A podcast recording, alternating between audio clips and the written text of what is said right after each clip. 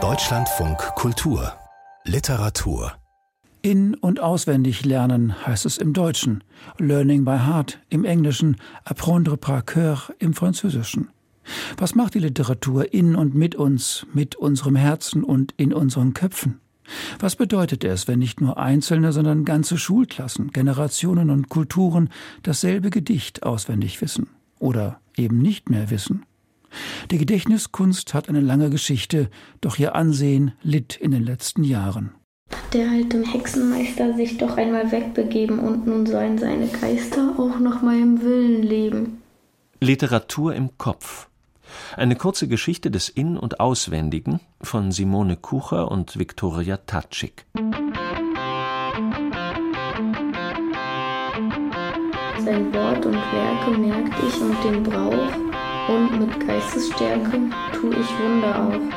The boy stood on the burning deck when saw that he had fled. The flame that lit the metal's wreck shone round him hard and dead. Beautiful and bright he stood, as born to rule the storm.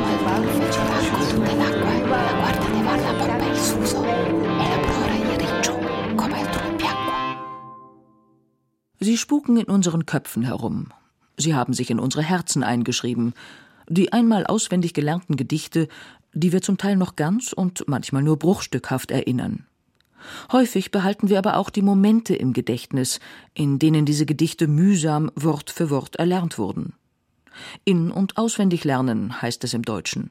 To learn by heart im Englischen, apprendre par cœur im Französischen. Die Literatur bahnt sich nicht nur den Weg in unsere Köpfe und Herzen. Sie entfaltet ihr Eigenleben nicht nur im Gedächtnis eines Einzelnen. Ein und dasselbe Gedicht wird vielmehr von ganzen Schulklassen, ganzen Generationen gelernt und so zum Teil eines kollektiven Gedächtnisses. Ein Apfel fällt von Julius Goggenmus. Ein Apfel fällt, prall ist er rot, pocht auf dem Boden, wo ein Ringwurm im Erdreich kriecht. Der Wurm stockt und denkt, oh.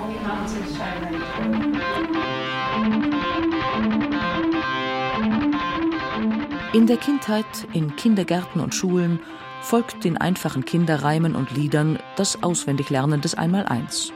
Später sind es Gedichte, Geschichtszahlen oder Gesetzesparagraphen, die wir uns merken. Doch scheint die Konzentration der Schüler beim Memorieren von Gedichten in den vergangenen Jahren nachzulassen. Dies jedenfalls stellt Sabine Weiche, Lehrerin an der Berliner Grundschule an der Marie, fest. Es hat eigentlich sehr abgenommen mit dem Auswendiglernen. Ich, ich lasse eigentlich immer auswendig lernen, wenn die Kinder fünfmal irgendeine Sache vergessen haben, dann sollen sie übers Wochenende ein kleines Gedicht auswendig lernen. Wir haben aber auch schon den John Maynard auswendig gelernt. Wir sind eine fünfte Klasse und es hat ihnen wahnsinnig viel Spaß gemacht. Und ich merke einfach nur, dass sie, auch wenn sie auswendig gelernt haben und wir haben dazu vielleicht auch noch gesungen, Bewegungen gemacht, sie vergessen es einfach ganz schnell, weil so viel einfach um sie rum ist, dass man nach zwei, drei Wochen ist es schon schwer, alles zusammenzubringen für sie.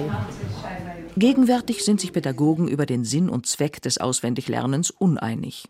Die einen vertreten den Standpunkt, dass Wissen im Zeitalter der neuen Medien ohnehin schnell abrufbar ist und es mehr darauf ankommt zu wissen, wo etwas zu finden ist. Die anderen halten auswendig Gelerntes hingegen für einen unverzichtbaren Wissensschatz. Bereits eine Umfrage in den 1980er Jahren hat gezeigt, dass immer weniger Menschen imstande sind, ein Gedicht zu rezitieren. Dies nahm die Deutsche Akademie für Sprache und Dichtung 1985 zum Anlass für die Preisfrage Soll man Dichtung auswendig lernen? Von den Antworten war die Jury überrascht. Keine der eingesandten Arbeiten verneint den Wert oder gar Sinn des Lernens von Gedichten. In einer von ihnen heißt es, man soll nicht Gedichte auswendig lernen, es kann dafür kein allgemeines Gebot geben. Richtiger wäre es, die Menschen würden es wollen. Sagt uns einer, wie man sie dahin bringt? Nicht die Frage ob, sondern wie man Schüler wieder zum Memorieren bringt, wird seit den 1980er Jahren auch in den USA diskutiert. Der Literaturwissenschaftler und Philosoph George Steiner plädiert 1989 in seinem Buch Von realer Gegenwart hat unser Sprechen Inhalt leidenschaftlich für das In- und Auswendige. Auch im persönlichen Gespräch sagt er Ich bin fanatisch auf diesen Punkt. Was man liebt, will man auswendig lernen. Man behält es in sich. Nichts kann es ihnen wegnehmen. keine Polizei, keine Zensur. Sie tragen es mit sich und es wächst in ihnen. Derselbe Text, wenn man jung ist, dann, wenn man alt ist, nicht derselbe Text. Er lebt mit ihnen und verändert sich und verändert uns. Er liest uns. Was ich meinen Studenten versuche beizubringen, ist, von einem großen Text wird man gelesen. Man hat die Ehre, dort ins Haus einzutreten als Gast eines Texts, immer als Gast. Und man versucht zuzuhören. Der alte Hexenmeister sich doch einmal wegbegeben und nun sollen seine Geister auch nach meinem Willen leben? Hat der alte Hexenmeister sich nun doch einmal wegbegeben und nun sollen seine Geister auch nach meinem Willen leben? Das Memorieren von Literatur hat in der europäischen Bildungsgeschichte eine lange Tradition. Die Literaturwissenschaftlerin Catherine Robson von der University of California in Davis, USA, erforscht die Bedeutung des Auswendiglernens im britischen und amerikanischen Schulwesen des 19. und 20. Jahrhunderts. Yes, I've been working for a few years now on a book that I'm calling Heartbeats, the memorized poem in everyday life. Ich arbeite seit einigen Jahren an einem Buch mit dem Titel Heartbeats, the memorized poem in everyday life. Zunächst hat mich die Frage nach dem Herzschlag interessiert, nach diesem starken Schlag, dadam, dadam, dadam. Dies ist der Standardrhythmus der englischen Dichtung. Ich habe mich gefragt, wie sich das Herz an den Rhythmus anpasst, ihn gleichsam verkörpert. Wir alle kennen solche Situationen, in denen sich unser Herzschlag verändert, wie zum Beispiel beim Rezitieren von Gedichten in der Öffentlichkeit, wo wir und vor allem Kinder schrecklich nervös werden. Hier schlägt das Herz im Rhythmus des Verses. thudding along with the rhythm of the line has been very, very interesting to me. The boy stood on the burning deck whence all but he had fled. The flame that lit the battle's wreck shone round him o'er the dead. Yet beautiful and bright he stood, as born to rule the storm, a creature of heroic blood, a proud though childlike form. I got very interested in certain short poems that I felt everyone used to know in meinen Studien ging ich zunächst von Gedichten aus, die bis vor kurzem noch jedem vertraut waren, die jetzt aber keiner mehr vollständig auswendig kann. Eines dieser Gedichte trägt den Titel Casabianca. Es beginnt mit den Worten Der Junge stand auf dem brennenden Deck. Diese erste Zeile kennt jeder in Großbritannien, aber keiner weiß, warum er sie kennt. Daraus erwuchs für mich eine Frage, die mich nicht mehr losließ. Warum spukt dieses Gedicht noch immer in unserem Kopf herum? Dann begann ich danach zu forschen, wie wichtig die Rezitation in den Volksschulen war. Ich sah mir die Lehrpläne genau an und stellte fest, dass es diese Pläne waren, die das Auswendiglernen überhaupt erst zu einer so wichtigen Memotechnik machten.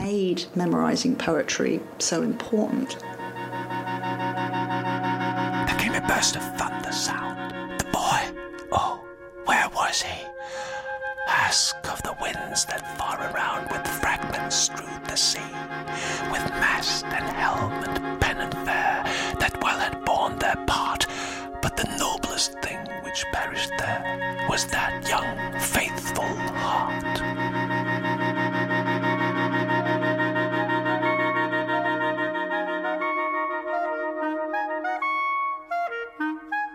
Im 19. Jahrhundert beginnt in der europäischen Geschichte die Massenbildung.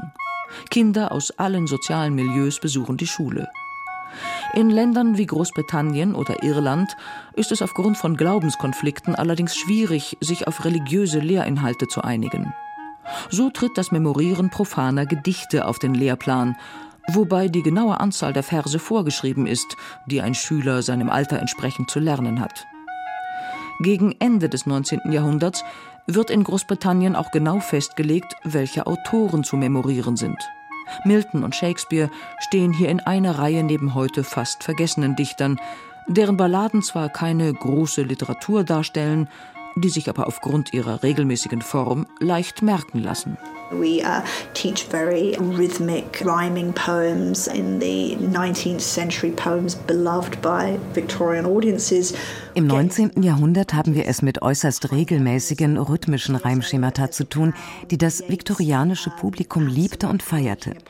In den 1920er Jahren hingegen setzt die Hochmoderne ein. Literaten wie T.S. Eliot, Ezra Pound oder Richard Yates brechen radikal mit den traditionellen dichterischen Formen. Wirft man aber einen Blick auf den Rezitationskanon und untersucht, was 1890 und dann 1930 auf dem Lehrplan stand, so ist das gar nicht so verschieden. Man gewinnt also ein völlig neues Verständnis von literarischen Perioden, wenn man sich eher der Seite der Rezipienten zuwendet als der der Produzenten. Fokussiert man anstelle des Schriftstellers den Leser, dann lässt sich kaum noch vom Einbruch der Moderne sprechen, wie wir es gewöhnlich tun, wenn wir uns mit der britischen Literaturgeschichte beschäftigen oder auch mit der deutschen. And in German literature too, I believe.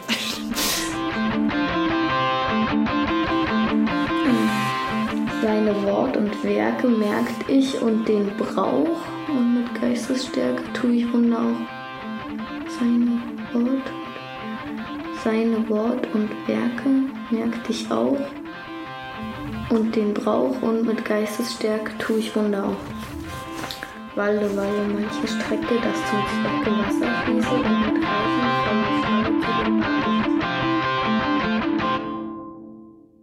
In Frankreich und im deutschsprachigen Raum sprechen sich vereinzelte Pädagogen schon sehr früh gegen das stupide Memorieren von Literatur aus. So zum Beispiel der Schweizer Johann Heinrich Pestalozzi in seinem 1801 veröffentlichten Buch Wie Gertrud ihre Kinder lehrt. Noch früher, 1762, zeichnet Jean-Jacques Rousseau in Emile oder über die Erziehung das Wunschbild einer Entwicklung, in der das Kind niemals zum bloßen Auswendiglernen gezwungen wird. Der Protagonist Emil soll sich den Lerninhalten vielmehr eigenständig annähern. Gebt mir ein Kind von zwölf Jahren, das noch nichts weiß, und ich gebe es euch mit fünfzehn genauso klug zurück wie das Kind, das ihr von Anfang an unterrichtet habt, mit dem Unterschied, dass eures alles nur auswendig kann, während meines verständig ist. Dasselbe gilt, wenn ihr einen jungen Mann mit 20 Jahren in die Gesellschaft einführt. Unter guter Leitung ist er nach einem Jahr liebenswürdiger und einsichtsvoller, höflicher als der, der darin aufgewachsen ist.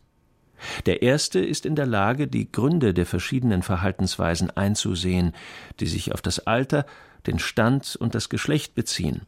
Er kann sie daher auf ihre Prinzipien zurückführen und sie von daher auf unvorhergesehene Fälle ausdehnen, während der andere nur seine Routine als Richtschnur hat und in Verlegenheit gerät, sobald er davon abweichen muss. Gleichwohl gilt das auswendig Gelernte auch im deutschsprachigen Raum als Indiz für die gelungene Erziehung des Kindes. In Thomas Manns Buddenbrocks soll Hanno zur 100-Jahr-Feier der Firma Buddenbrock im Familienkreis ein Gedicht rezitieren. Unter den strengen Augen seines Vaters, des Senators Thomas Bodenbrock, steigt die Aufregung sichtbar. Hanno richtete sich auf. Er strich mit der Hand über das glatt polierte Holz des Flügels, ließ einen scheuen Rundblick über die Anwesenden hingleiten und, ein wenig ermutigt durch die Milde, die ihm aus den Augen Großmamas und Tante Tonis entgegenleuchtete, sagte er mit leiser, ein wenig harter Stimme Schäfers Sonntagslied von Uland. Oh, mein Liebster, das ist nichts, rief der Senator. Man hängt dort nicht am Klavier und faltet die Hände auf den Bauche. Frei stehen, frei sprechen, das ist das Erste. Hier, stelle dich mal zwischen die Portieren. Und nun den Kopf hoch und die Arme ruhig hängen lassen. Hanno stellte sich auf die Schwelle zum Wohnzimmer und ließ die Arme hängen. Gehorsam erhob er den Kopf, aber die Wimpern hielt er so tief gesenkt, dass nichts von seinen Augen zu sehen war. Wahrscheinlich schwammen schon Tränen darin. Das ist der Tag des Herrn, sagte er ganz leise. Und desto stärker klang die Stimme seines Vaters, die ihn unterbrach. Einen Vortrag beginnt man mit einer Verbeugung, mein Sohn. Und dann viel lauter. Noch einmal bitte. Schäfers Sonntagslied. Das war grausam. Und der Senator wusste wohl, dass er dem Kinde damit den letzten Rest von Haltung und Widerstandskraft raubte. Aber der Junge sollte ihn sich nicht rauben lassen. Er sollte sich nicht beirren lassen. Er sollte Festigkeit und Männlichkeit gewinnen. Schäfers Sonntagslied, wiederholte er unerbittlich und aufmunternd. Aber mit Hanno war es zu Ende. Sein Kopf hing tief auf der Brust und seine kleine Rechte, die blass und mit bläulichen Pulsadern aus dem unten ganz engen, dunkelblauen, mit einem Anker bestickten Matrosenärmel hervorsah, zerrte krampfhaft an dem Brokatstoff der Portiere. Ich bin allein auf weiter Flur, sagte er noch, und dann war es endgültig aus. Die Stimmung des Verses ging mit ihm durch. Ein übergewaltiges Mitleid mit sich selbst machte, dass die Stimme ihm ganz und gar versagte und dass die Tränen unwiderstehlich unter den Lidern hervorquollen.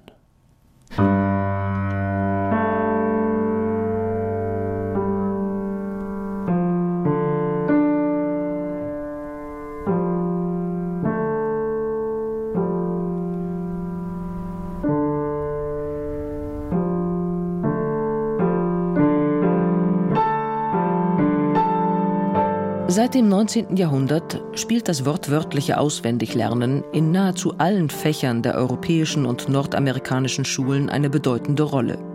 Im Sprach- und Religionsunterricht, aber auch in Fächern wie Geschichte, Biologie oder Chemie. Dies hängt auch damit zusammen, dass die Pädagogik das Memorieren mitunter als eine geistig höchst anspruchsvolle, den Verstand fördernde Tätigkeit ansieht. Auch der Philosoph Georg Friedrich Wilhelm Hegel unterscheidet das In vom Auswendigwissen. Das erste Merken und ein damit verbundenes Verinnerlichen des Wissens sei ein Inwendiglernen. Hegel aber interessiert sich vor allem für das Auswendige, für das interpretationslose Hersagen, den mechanischen Akt des Wiederholens von Merkinhalten. Denn genau hier, meint Hegel, sei der menschliche Geist ganz bei sich, denn er vollziehe nichts anderes als die Gedächtnisleistung. Man weiß bekanntlich einen Aufsatz erst dann recht auswendig, wenn man keinen Sinn bei den Worten hat. Das Hersagen solches auswendig gewussten wird darum von selbst akzentlos. Der richtige Akzent, der hineingebracht wird, geht auf den Sinn. Die Bedeutung, Vorstellung, die herbeigerufen wird, stört dagegen den mechanischen Zusammenhang und verwirrt daher leicht das Hersagen. Das Vermögen rein von Worten, in deren Zusammenhang kein Verstand ist oder die schon für sich sinnlos sind, eine Reihe von Eigennamen auswendig behalten zu können, ist darum so höchst wunderbar, weil der Geist wesentlich dies ist, bei sich selbst sein. Hier aber derselbe als in ihm selbst entäußert, seine Tätigkeit als ein Mechanismus ist.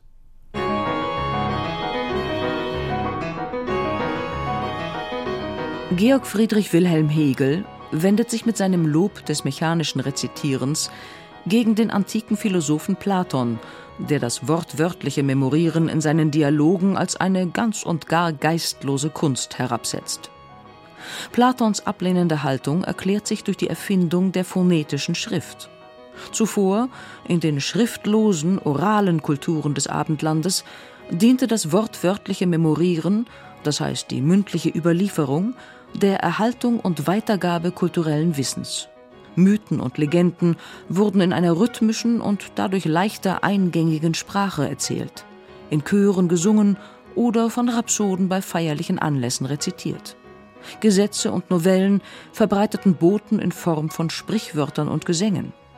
In den Städten war es zudem die Aufgabe sogenannter Mnemones, die Geschichte wortwörtlich zu erinnern und weiterzugeben. Als die Schrift zur Stütze des Gedächtnisses erfunden ist, plädiert Platon dafür, sich nicht länger mit dem wortwörtlichen Erinnern aufzuhalten. Denn wer auswendig lerne, klebe mit den Gedanken an einem vorab fixierten Schriftstück, anstatt selbst zu denken. Im Phaedros nennt Platon die Schrift daher eine schädliche Erfindung. Denn diese Erfindung wird der lernenden Seele vielmehr Vergessenheit einflößen, aus Vernachlässigung des Gedächtnisses, weil sie im Vertrauen auf die Schrift sich nur von außen, vermittels fremder Zeichen, nicht aber innerlich sich selbst und unmittelbar erinnern werden.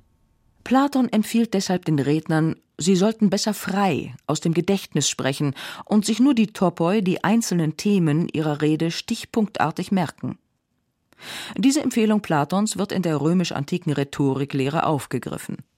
Cicero und Quintilian unterscheiden das dem Memorieren von Literatur dienende Wortgedächtnis vom sogenannten Sachgedächtnis.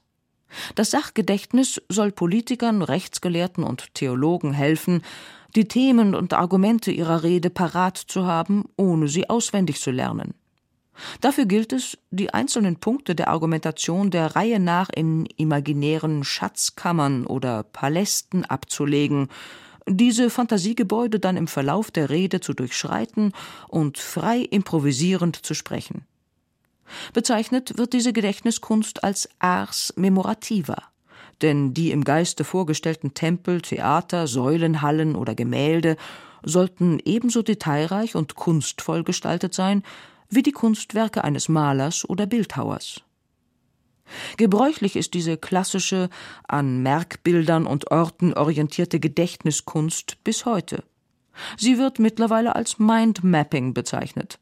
Als deren Erfinder versteht sich der Amerikaner Tony Busen, der inzwischen zu einer Art Popstar der Gedächtniskunst geworden ist. Auf dem Internetportal YouTube wirbt Busen für das Mindmapping. Darwin did it. Beethoven did it. Every genius used image and associations, and the mind map is the process by which you can do that. It's a, it's a genius tool. Der französische Dichter Yvon Le Main greift in seinem poetischen Schaffen auf einen großen Fundus auswendig gelernter Literatur zurück. Seine eigenen Gedichte und auch die anderer trägt er immer auswendig vor und prägt sie sich nicht wie in der klassischen Gedächtniskunst mit Hilfe von imaginierten Landschaften ein. Moi j'apprends dehors en marchant, au bord de la mer. Ich lerne draußen am Meer, niemals in einem engen Zimmer. Das ist ermüdend, das ist Unsinn. Man benötigt einen freien Raum zum Memorieren. Ich gehe dafür gerne an die Küste oder an ein Flussufer. Wichtig ist, dass ich dort allein bin und mich konzentrieren kann. Zunächst lerne ich den Text ganz mechanisch auswendig. Dann erst, wenn ich ihn verinnerlicht habe, ihn in meinem Herzen und in meinem Körper trage, beginne ich den Text zu interpretieren. Das ist wie bei einem Schauspieler oder einem Musiker. Schauspieler übertreiben allerdings oft ein wenig. Mir geht es darum, den Text so zu spielen, wie etwa ein Musiker ein Saxophon bläst joue, comme un peu on souffle dans un saxo, quoi. So, das ist rot. Das ist blau. Orange. Und purple.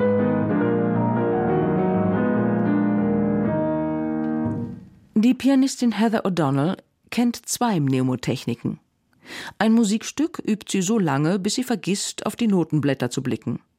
Besonders schwierige Passagen eines Stückes, die sie sich auch nach mehrmaligem Probieren nicht merken kann, markiert sie farbig. Es gibt einen Teil des Stückes äh, Schumann Fantasy, wo ich immer Probleme mit Auswendiglernen hätte. Und ich habe einen Stift genommen, einen Farbstift und einige Teile sind rot, blau, orange, purple. Und als ich durchspiele, denke ich an diese Farbe.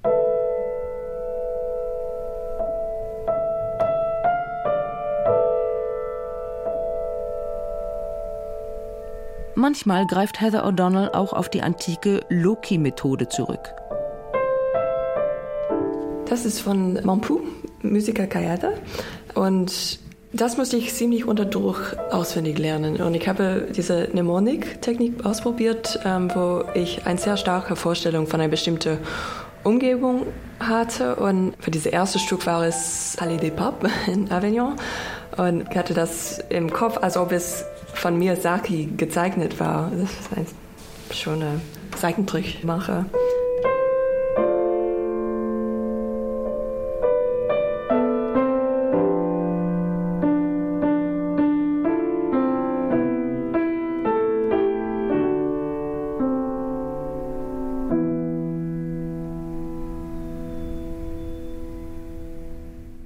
Während man in der Rhetorik von der Antike bis heute vornehmlich auf das Sachgedächtnis setzt, entdecken englische Pädagogen im 16. Jahrhundert das Wortgedächtnis wieder, das Platon so vehement kritisiert hatte. Sie übernehmen es aus dem elisabethanischen Theater. Die Kompanien spielen oft 30 Stücke gleichzeitig, geprobt wird nur kurz. Die Darsteller haben ihre Rollen häufig von einem Tag auf den anderen im Kopf zu behalten, wie in William Shakespeares Sommernachtstraum, in dem der Zimmermann Peter Squints seine Kollegen auffordert: Hier, Meisters, sind eure Rollen. Und ich muss euch bitten, ermahnen und ersuchen Sie bis morgen Nacht auswendig zu wissen. Trefft mich in dem Schlosswalde, eine Meile von der Stadt, beim Mondschein. Da wollen wir probieren. Gebt euch Mühe. Könnt eure Rollen perfekt. Adieu. An englischen Schulen wird das Theaterspielen bereits im 17. Jahrhundert zum Schulfach erklärt, um die Kinder an das wortwörtliche Memorieren umfangreicher Literatur heranzuführen. Als Technik wird dafür die Vociferatio empfohlen, ein auf Intonation und Rhythmik setzendes Lernen durch wiederholtes lautes Sprechen. Dass das akustische Gedächtnis für das Memorieren eine wichtige Rolle spielt, bestätigen in den 1880er Jahren der französische Psychopathologe Jean-Martin Charcot und sein Assistent Gilbert Ballet. Am Hôpital Salpêtrière, einer damals wie heute sehr berühmten Nervenklinik in Paris, erforschen sie, wie Menschen die Sprache im Gedächtnis behalten. Dabei entwickeln sie drei bis heute geläufige Gedächtnistypen. Erstens der visuelle Typus, der sich Inhalte über Merkbilder aneignet. Zweitens der motorische Typus, der sich Inhalte durch Körperbewegungen merkt. Und drittens den akustischen Typus, der Gehörtes gut erinnert. Für den letzten Typus gibt Gilbert Ballet ein Beispiel. Sind wir nicht oftmals beim Verlassen des Theaters ganz in Anspruch genommen durch das Gehörbild, welches hübsche Verse oder eine Kraftstelle eines Lieblingsdarstellers bei uns zurückgelassen hat? Wir hören nun diese Stelle genau so wie kurz vorher, als wir noch auf unserem Platze saßen. Freilich spricht der Schauspieler jetzt mit leiser Stimme, aber diese Stimme hat die nämlichen Eigenschaften, die uns soeben entzückten.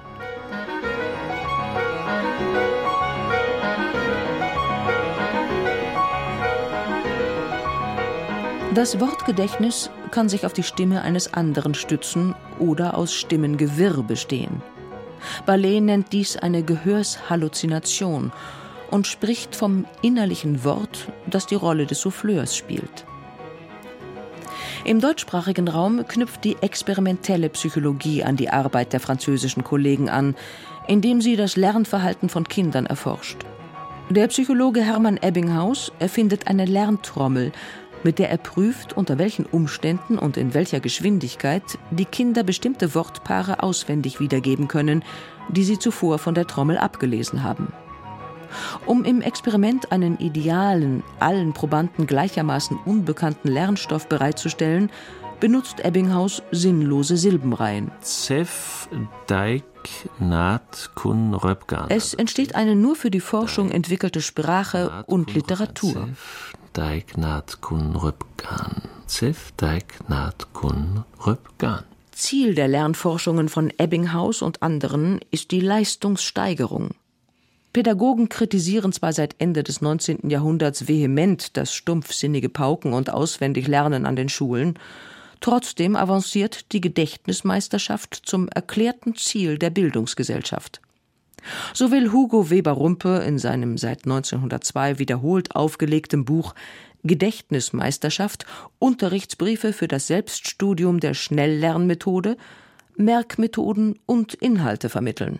Ich bringe also in den Briefen und den Beilagen dazu alle wichtigen Geschichtszahlen, Daten aus der Kultur, Kunst, Literatur und Kirchengeschichte, eine Fülle von geografischen Daten aus der Statistik und der politischen Tagesgeschichte, Sprachstoff aus dem Französischen, unter anderem die vollständigen Genusregeln, englischen, russischen, polnischen, ungarischen, ja selbst aus dem Chinesischen, juristischen Stoff aus dem neuen bürgerlichen Gesetzbuch, die Daten einer Reihe von Rechtsgesetzen. In dem Grunewald-Lokal sah ich sie das erste Mal. Die trank Kaffee und das Liebesknochen zu. Und ich schlängelte mich ran und wir fingen zu meckern an. Dann um acht sagten wir, dann bete du. Und dann saß ich draußen mit ihr auf der Bank. Über uns, da stank durchschmelzend ein Pirol. Uns floss still die krumme Lanke. Neben uns aß Ederwurst mit Sauerkohl. Annie Humboldt kann sich noch sehr gut daran erinnern, wie sie mit 16 Jahren das Lied von der krummen Lanke des Berliner Liedermachers Friedi Sieg von 1923 gelernt hat. Mit 99 Jahren weiß sie noch immer alle zwölf Strophen der krummen Lanke auswendig. Das habe ich auf die Schallplatte mal gehabt. Eine große. Und die ist mir runtergefallen und in tausend Stücke geflogen. Aber da habe ich immer dran gesungen, wie das gespielt hat. Und auch habe ich das gelernt. Meine Mutter hat immer gestimmt, das ist schon wieder für eine Kiste. Na ja, sag ich, muss das lernen. Gerade überzog sich einer vom Baden und wir sahen ihn noch im Badeanzug stehen. Und der immer meinte, traut, bist du auch so schön gebaut. Und dann gab sie mir einen Kuss, ach war der schön. Anfang des 20. Jahrhunderts spricht die Forschung von unterschiedlichen Gedächtnistypen, ohne zu wissen, wie die Literatur in unsere Köpfe gelangt.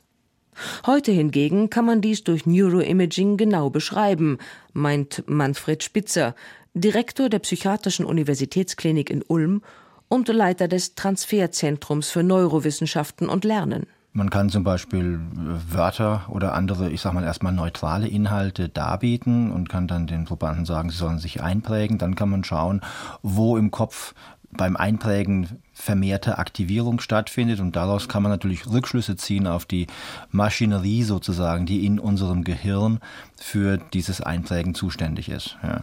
Und wenn es jetzt um einzelne Sätze geht, um wortwörtliche Rede oder auch ums Vokabellernen, dann ist zunächst mal eine Gehirnstruktur hierfür ganz wichtig, das ist der Hippocampus und der muss erstmal Einzelheiten sozusagen in sich aufnehmen und eine Weile da verdauen, das heißt auch vernetzen mit anderen Dingen. Und über längere Zeit werden dann diese Einzelheiten in der Gehirnrinde, also in dem großen Gehirnbereich, abgespeichert. Die Speicherprozesse im Gehirn vergleicht Manfred Spitzer mit jenen im Computer. Die Hardware ändert sich dadurch, dass Software auf ihr läuft. Und so kommt es, dass wenn ich einen Satz immer wieder lese, immer wieder lese, dann kann ich ihn am Ende auswendig. Warum? Weil jedes Wort mit dem nächsten eine so starke Verknüpfung eingegangen ist, dadurch, dass ich das oftmals gemacht habe, dass das eine Wort das andere automatisch nach sich zieht und so kann ich am Ende irgendwas auswendig. Man kann sich das wirklich vorstellen wie Trampelpfade im Gehirn, da laufen eben elektrische Impulse lang und die machen dann einen immer besseren Pfad, bis die dann alleine da langlaufen und dann sprudelt sozusagen aus mir diese Sache wieder heraus. Walle, walle, manche Strecke, dass zum Zwecke Wasser fließe und mit reichem vollen Schwalle zu dem Bade sich ergieße. Und nun komm, du alter Besen, nimm die schlechten Lumpenhüllen, bist schon lange Knecht gewesen, nun erfülle meinen Willen.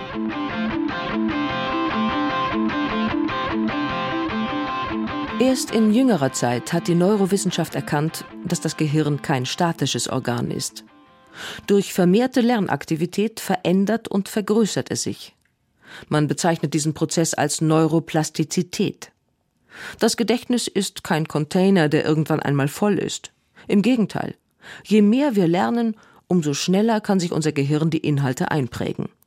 Wer viel auswendig lernt, wie zum Beispiel ein Taxifahrer, der alle Straßen einer Großstadt im Kopf hat, bei dem hinterlässt das im Gehirn Spuren. Nun kann man finden, dass eben Taxifahrer einen größeren Bereich im Hippocampus für Orte haben, zum Teil auch einen, tatsächlich einen größeren Hippocampus, weil der einfach mehr benutzt wird. Und man kann aber auch sagen, vielleicht wird derjenige, der einen großen Hippocampus hat, eher Taxifahrer, weil der es besonders gut kann und die anderen verfahren sich immer und deswegen haben sie es irgendwann wieder geschmissen in ihrem Job. Das kann auch noch sein. Ja, also wir wissen zum Teil nicht, ist es Selektion oder ist es ein Trainingseffekt. Bei Musikern kann man ganz klar zeigen, dass bestimmte Gehirnareale, die zum Beispiel bei Geigenspielern die Finger Finger der linken Hand kontrollieren, die sind größer geworden dadurch, dass die, wenn sie 20 sind und Profigeiger, haben die mit 20 schon 10.000 Stunden Geige geübt. Das heißt, ganz viel mit den Fingern der linken Hand an feinstem Input verarbeitet und der Bereich ist dann ein paar Zentimeter größer. Vom sturen Pauken auf der Schulbank hält der Neurowissenschaftler Manfred Spitzer wenig. Viel effektiver sei ein an Handlung und Erleben gebundenes Lernen. Also wenn man Französisch lernen will, ist es am besten, man schafft sich einen französischen Freund oder Freundin an und dann lernt man eben ganz schnell. Ja. Und ähm, so ist es mit anderen Dingen auch. Wenn die emotional, und zwar positiv emotional besetzt sind, dann wird rasch gelernt.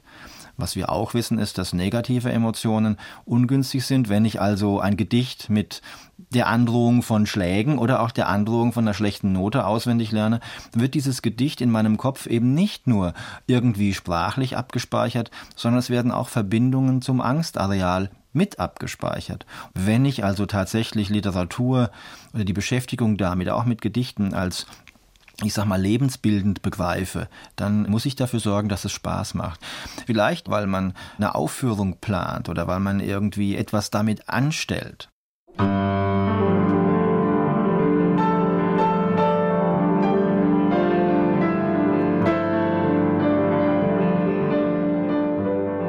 Wenn es wirklich gut auswendig gelernt ist, ist es eine Befreiung. Dann habe ich die Augen frei, ich kann die schließen, ich kann, was ich machen will, es ist freier. Es kann auch Angst in eine Aufführung reinbringen, wenn es nicht perfekt auswendig gelernt ist. Und das ist oft schwer zu schätzen, ob ein Stück perfekt auswendig gelernt ist vor die, das erste Aufführung.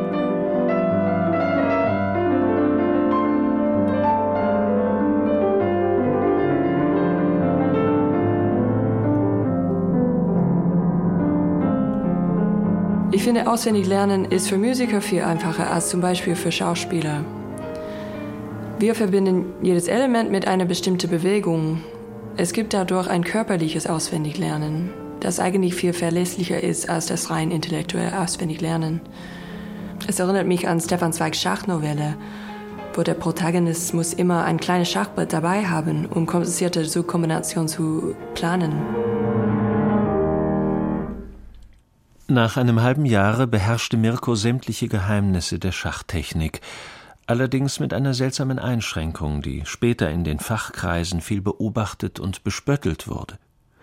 Denn Centowitz brachte es nie dazu, auch nur eine einzige Schachpartie auswendig oder, wie man fachgemäß sagt, blind zu spielen.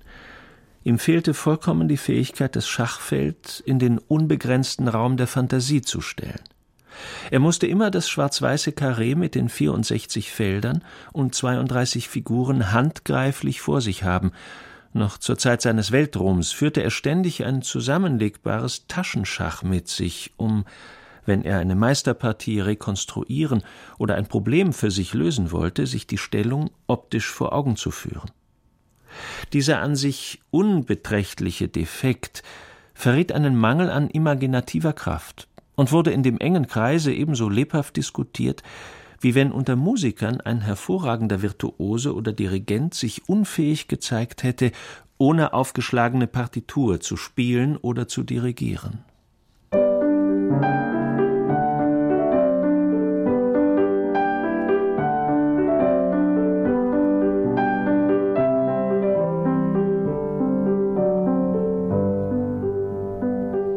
Als ich Kinderszenen von Schumann gelernt habe, ich denke, ich habe mindestens ein Jahr darauf gearbeitet. Und es ist, wenn ich dieses Stück spiele, dann bin ich in eine bestimmte Umgebung meiner Kindheit.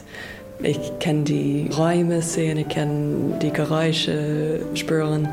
Es ist wirklich ein bisschen wie Proust oder so. Es ist ein Madeleine zu essen. Es ist für mich eine dieser alten Stücke zu spielen.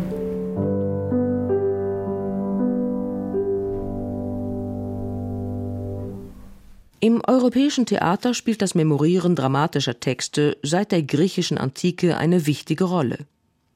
Während die Rhetorik aber seit Plato auf das Sachgedächtnis, also auf ein bildlich-räumliches Gedächtnis zurückgreift, belächelt sie das Theater, in dem wortwörtlich auswendig gelernt wird.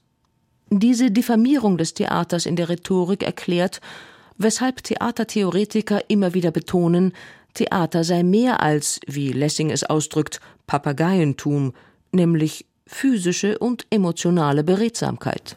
Das größere Problem, wenn man jetzt mal davon ausgeht, dass Theater eine Kunstform ist, ist ja eher, welche Fantasie kann ich entwickeln zu einem Thema, zu einer Rolle im Zusammenhang mit den anderen, mit dem Ensemble, mit dem Regisseur. Darüber zerbricht man sich ja den Kopf acht Wochen lang und nicht über den Text. Die Schauspielerin Judith Engel gehört zum Ensemble der Schaubühne am Leniner Platz in Berlin, wo sie in der Spielzeit 2008-2009 als Iphigenie in Johann Wolfgang von Goethes Iphigenie auf Taurus zu sehen war.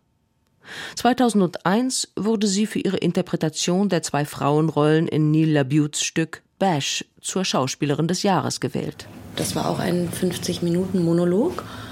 Da hatte ich zum ersten Mal das Erleben, dass das anstrengend ist und viel Zeit erfordert, bis man das alles kann. Und dann jetzt eben acht Jahre später wieder in Iphigenie. Obgleich das Memorieren großer Textmengen häufig viel Zeit in Anspruch nimmt, sprechen Schauspieler nicht gerne darüber, wie sie zu ihrem Text kommen. Denn bewundert werden will ein Schauspieler ja nicht für sein Gedächtnis, sondern für sein darstellerisches Talent. Eigentlich lacht man immer über die Frage, wenn Laien, also unsere Zuschauer, sagen, wie merken sie sich den ganzen Text. So ging mir das auch lange. Aber ich muss sagen, als ich dann Iphigenie gelernt habe, da sah ich die Sache anders. Da dachte ich dann irgendwann, das ist schon ganz schön Arbeit und auch ein wichtiger ja. Teil der Arbeit. Johann Wolfgang von Goethe weiß um die Wichtigkeit des Memorierens. In seinen Aufzeichnungen Regeln für den Schauspieler, verfasst während seiner Intendanz am Weimarer Hoftheater im Jahr 1803, heißt es Das falsche und richtige Auswendiglernen ist bei vielen Schauspielern Ursache einer falschen und unrichtigen Aussprache. Bevor man also seinem Gedächtnis etwas anvertrauen will, lese man langsam und wohlbedächtig das zum Auswendiglernen Bestimmte. Man vermeide dabei alle Leidenschaft, alle Deklamation, alles Spiel der Einbildungskraft. Dagegen bemühe man sich nur, richtig zu lesen und danach genau zu lesen. So wird mancher Fehler vermieden werden, sowohl des Dialekts als der Aussprache.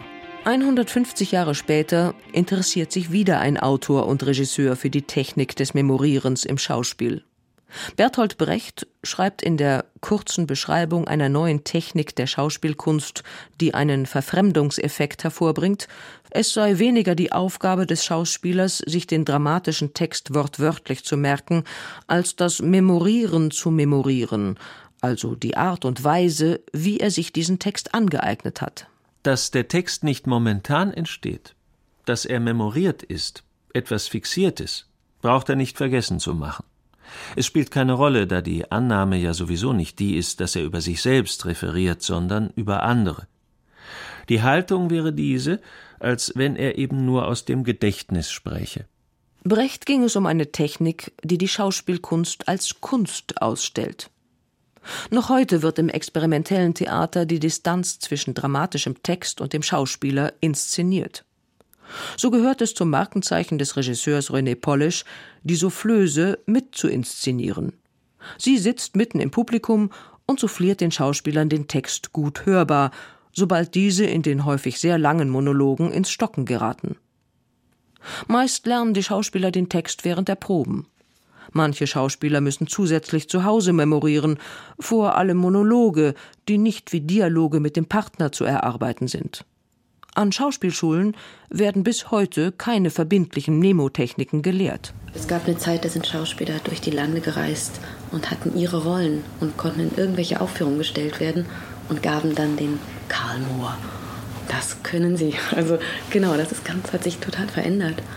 Man geht ja jetzt mehr davon aus, dass man in einem Team, ein, in einer ganz speziellen Inszenierung so einen Abend entwickelt und es ist unüblich oder es gibt es einfach nicht mehr, dass man sagt, die Rolle kann ich so. In der Oper gibt es das ja. So und so war das, muss man sich wahrscheinlich so vorstellen, im Theater früher auch. Ich stehe links, ich sage meinen Mono und du sagst deinen. Eine besondere Form der Verinnerlichung erfuhr der französische Lyriker Yvan Le Mans als er auf der Trauerfeier zu Ehren seines Dichterfreundes Xavier Graal eines von dessen Poemen vortragen wollte. Ich komme auf die Bühne, ohne eine Gedächtnisstütze in der Hand zu haben. Im Saal sitzen 500 Menschen, darunter Grals Witwe und seine Töchter. Und dann Blackout. Ich bleibe zwei Minuten lang stumm auf der Bühne stehen. Zwei Minuten können enorm lang sein, wenn absolut gar nichts passiert. Ich weiß, das Gedicht beginnt mit den Worten O Herr, aber ich weiß nicht mehr, ob der Herr gesiezt oder geduzt wird. Ich weiß nichts mehr. Ich sehe aus dem Augenwinkel Grals Frau, sie sieht mich an. Die Leute, die mich mögen, hatten alle Angst, dass ich mich blamiere. Und plötzlich fange ich an, O Herr, hier bin ich, ich komme zu dir, krank und nackt. Ich habe das Gedicht rezitiert, als würde ich es zum ersten Mal sprechen und dennoch auswendig kennen. Und da wusste ich, worum es beim Vortragen geht. Etwas immer wieder zum ersten Mal sprechen und es dennoch perfekt auswendig können.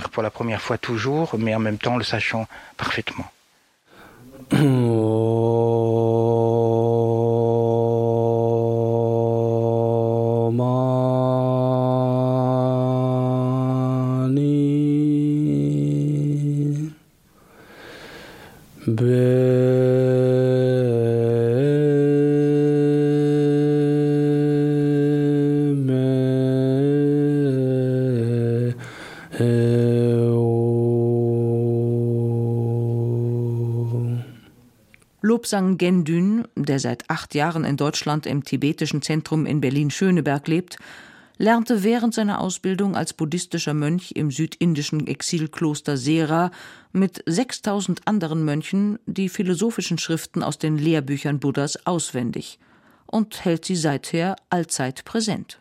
Wir lernen die Philosophen von indisch Meister, die Nachfolger von Buddha Shakyamuni und dieser Text.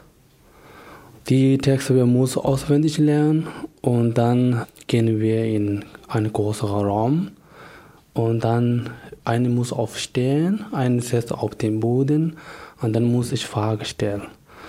Und die geben mir Antwort und wir diskutieren miteinander. Wir können nicht mit dem Buch so mitnehmen, ja. Die besser auswendig lernen.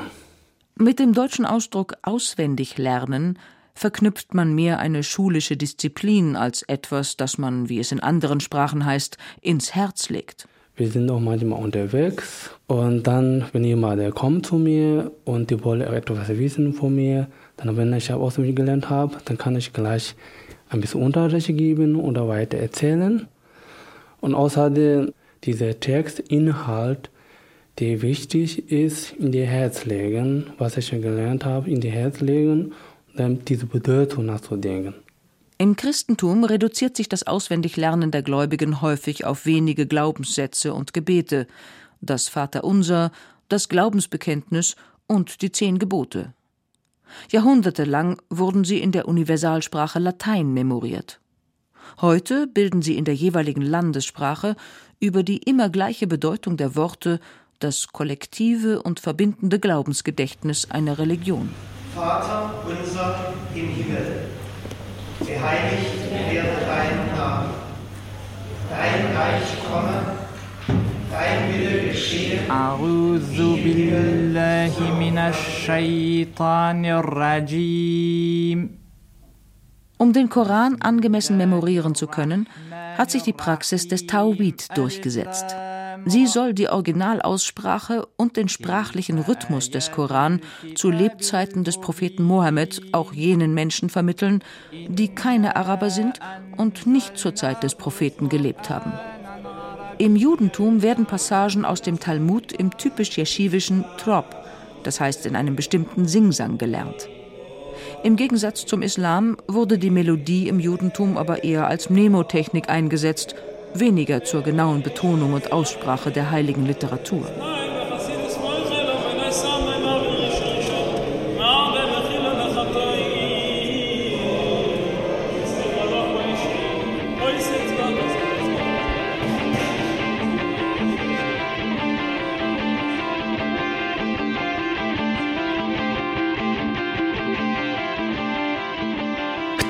Nos us ev uaf u ich se rai u ich o ne me le a euch i a ik fe i it ist eb a. Das war das Alphabet rückwärts, ähm, phonetisch so, dass man es andersrum verstehen könnte. In seinem Buch Denken hilft leistet der Gedächtniskünstler Bernhard Wolf erste Hilfe in Disziplinen wie Wörterlauf oder Datensprint. Er kann sich innerhalb kürzester Zeit mehr als 2000 Vor- und Nachnamen merken. Ich bin Gedächtniskünstler eigentlich durch ein tolles Erlebnis in meiner Kindheit. Ich habe da angefangen mit, mit Worten zu spielen, mit Sprache zu spielen. Ich habe auch für mich das Rückwärtssprechen entdeckt. Dadurch, dass ich am Ortsschild von Stockelsdorf vorbeigekommen bin. Stockelsdorf heißt rückwärts Frotzlekotz. Und das hat mich überrascht. Mich hat überrascht, welche Bedeutung vorwärts, rückwärts oder überhaupt in Worten drin stecken. Und äh, da hat mich fasziniert, wie das Gehirn mit Bedeutung umgeht. Und das hat ja viel mit Gedächtniskunst zu tun. Und dieses das bildliche Vorstellen, nach Bedeutung suchen, nach Assoziationen suchen, das war für mich so die Initialzündung. Dann habe ich als zweiten Schritt ein Zauberkastengeschenk gekriegt. Das hat erstmal noch gar nichts mit Gedächtniskunst zu tun. Das war aber ganz wichtig, weil in dem Zauberkasten habe ich gemerkt, es ist toll, Menschen zu verblüffen, zu begeistern. Und dann habe ich mir Zauberbücher gekauft und dann ist mir ein in Anführungsstrichen Zauberbuch in die Hände gefallen und das hieß 13 Stufen zur Mentalmagie. Und 13 Stufen zur Mentalmagie, das galt zu der Zeit damals als Zauberbuch weil selbst vor, sagen wir mal, 25, 30 Jahren in Deutschland die Memotechnik noch wirklich sowas wie ein Geheimnis war. Deshalb stand das in Zauberbüchern und dann habe ich das eingebaut in meine Zaubertricks. Also das habe ich erstmal präsentiert wie ein Zaubertrick. Der Zauberlehrling hat der alte Hexenmeister sich doch einmal wegbegeben und nun sollen seine Geister auch nach meinem Willen leben. Deine Wort und Werke merkt sich und den Brauch und mit Geistesstärke tun ich Wunder auf. Walle, Walle, manche Strecke das zum des Wassers hinzieht und mit reichem vollen Schwünde zu den Baden. Sich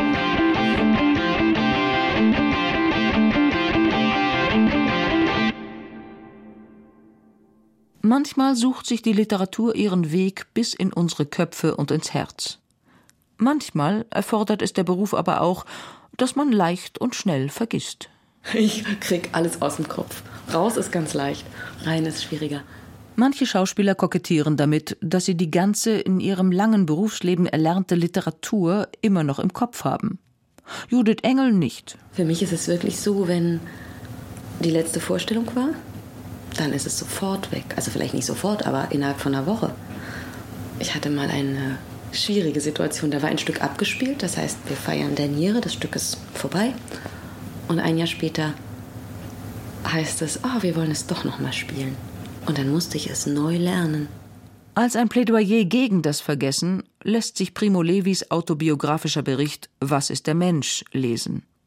Levi beschreibt, wie er im Jahr 1944 im Konzentrationslager Auschwitz ums Überleben kämpft. Hoffnung und Kraft geben ihm dabei unter anderem die Literatur, die er in sich trägt und die er sich im Lager auf neue Art und Weise erschließt. Während Levi mit seinem Weggefährten Piccolo um die Suppe des Tages ansteht, versucht er ihm die italienische Sprache mit Hilfe von Dantes göttlicher Komödie nahezubringen. Meine Suppe von heute gebe ich drum, wenn ich den Übergang von Nonne avevo alcuna zum Ende finden könnte. Ich mache die größten Anstrengungen, das Fehlende mit Hilfe der Reime zu rekonstruieren, schließe die Augen, weiße mir die Finger. Alles vergebens. Der Rest ist Schweigen. Andere Verse spuken mir im Kopf herum.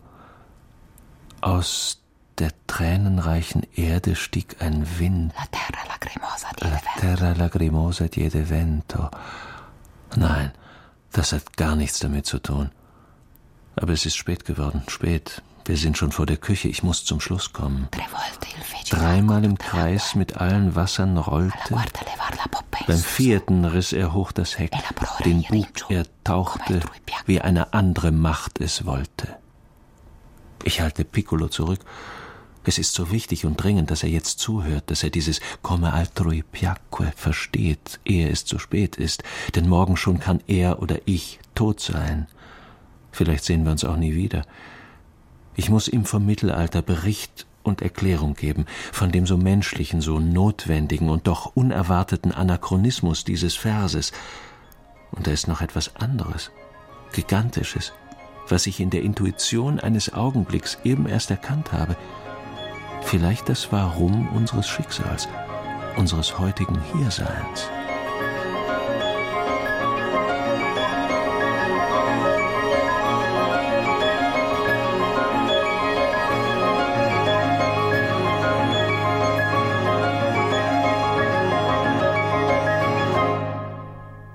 Simone Kucher und Viktoria Tatschik verfolgten die Geschichte der Gedächtniskunst in ihrer Sendung Literatur im Kopf, eine kurze Geschichte des In- und Auswendigen aus dem Jahr 2010. Es sprachen Eva Krüll, Ulrich Lipka, Ulrike Polley und Frank Arnold.